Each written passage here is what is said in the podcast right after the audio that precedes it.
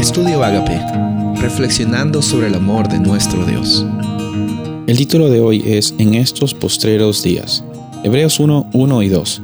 Dios que muchas veces y de varias maneras habló a nuestros antepasados en otras épocas por medio de los profetas, en estos días finales nos ha hablado por medio de su Hijo. A éste lo designó heredero de todo y por medio de él hizo el universo. Hay bastantes recurrencias en este libro de Hebreos que se refiere a este término, los postreros días o los últimos días. El apóstol está aquí enfatizando que hay una exhortación interesante. Las personas que iban a recibir y que iban a leer de esta epístola, de este libro, están pasando por los días finales, por los postreros días.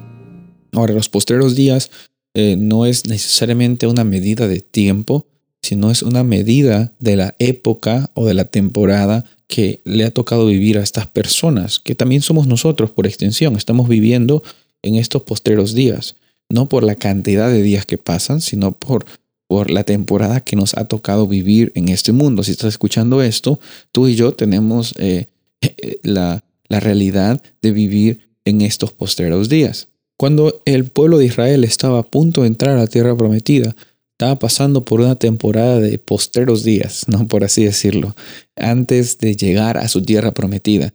Y era necesario que el pueblo de Israel tenga una experiencia de cercanía con Dios para que eh, esta, esta, este destino que ellos tenían eh, sea una oportunidad para que el nombre de Dios sea glorificado.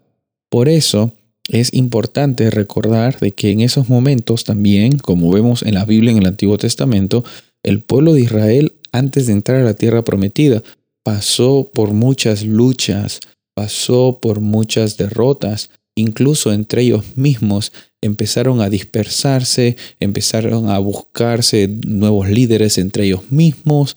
Y, mira, encontramos bastantes conflictos cuando ellos estaban a punto de entrar a la tierra prometida. Si algo podemos aprender de la historia es que bueno, las lecciones del pasado nos ayudan a que nosotros no las cometamos en el futuro. Por eso ahora nosotros también pasando, estamos a punto de entrar a una experiencia con Dios cuando Él venga, cuando Jesús venga por segunda vez.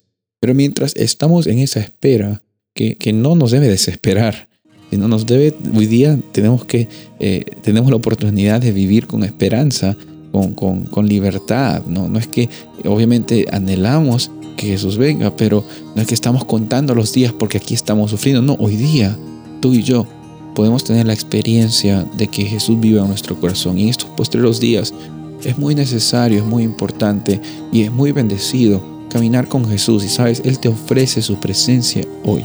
¿La aceptas? Soy el pastor Rubén Casabona y deseo que tengas un día bendecido.